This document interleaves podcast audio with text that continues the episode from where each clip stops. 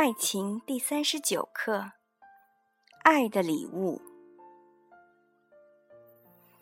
你是否为了给他在纪念日送什么礼物而挠头许久呢？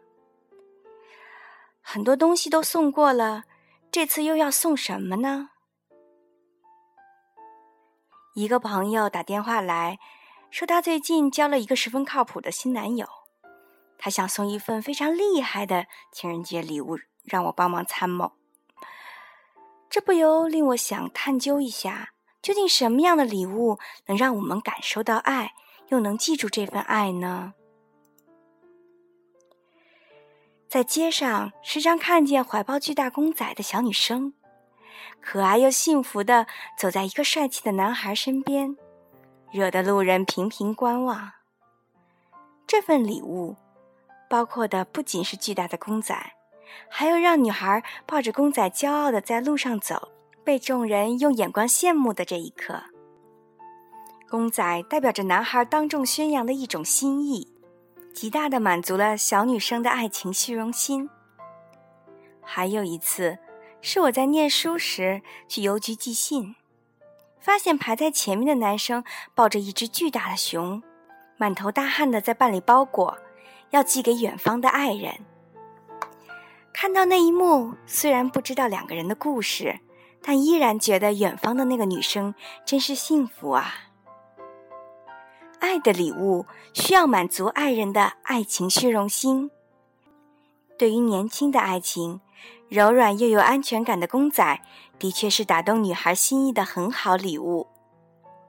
毕竟，懂得送公仔的男孩也有一颗柔软的心，能懂得怜惜女孩那份。更柔软细腻的心思。然而，对礼物的需求也会随着当事人的年纪增长。女孩总有一天会觉得满屋子公仔没什么用，也会觉得男孩送公仔很小儿科。这时，我们彼此都会期待更成熟的礼物。朋友 A 在老公生日时送他一张附近健身中心的健身年卡。希望喜欢游泳和骑动感单车的他，坐一天办公室回来能好好玩玩，也顺便减减啤酒肚。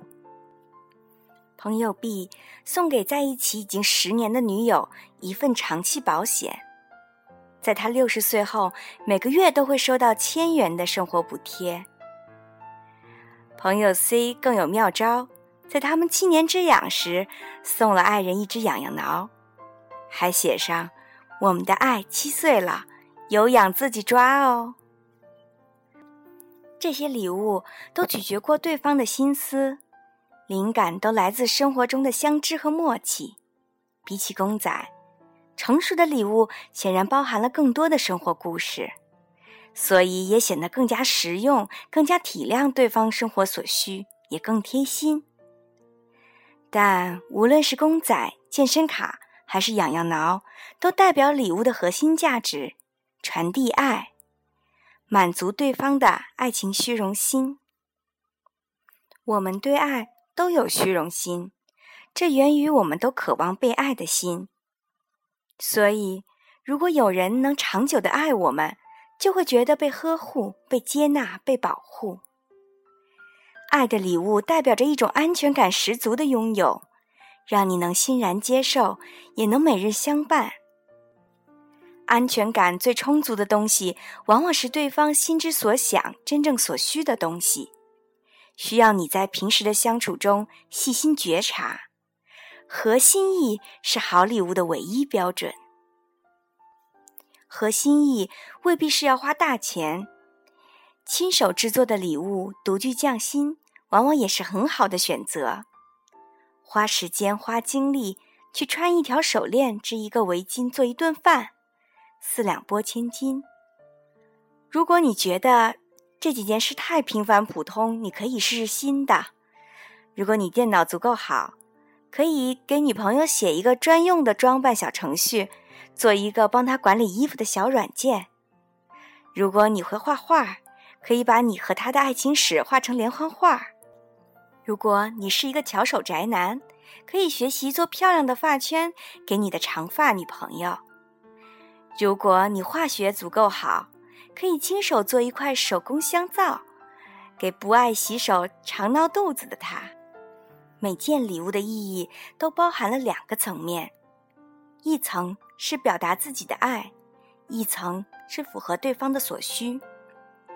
你可以送一件完全表达自己心意的亲手制作的礼物，也可以送一件对方正想要的东西。只要你的礼物尊重了对方的爱情虚荣心，让他感受到你的爱，你就成功了。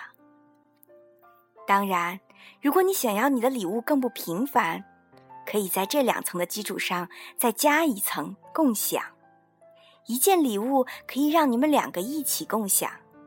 这样不仅可以充分发挥礼物的功能，还可以制造更多相处的时光、共同的语言，继而创造出归属感。比如双人电影票，可以两个人一起玩的游戏机，双人舞学习卡。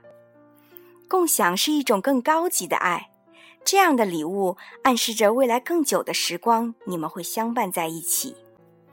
当然，这里我也要分享一个小小的心得。女孩子都喜欢花，但送花也要有技术啊。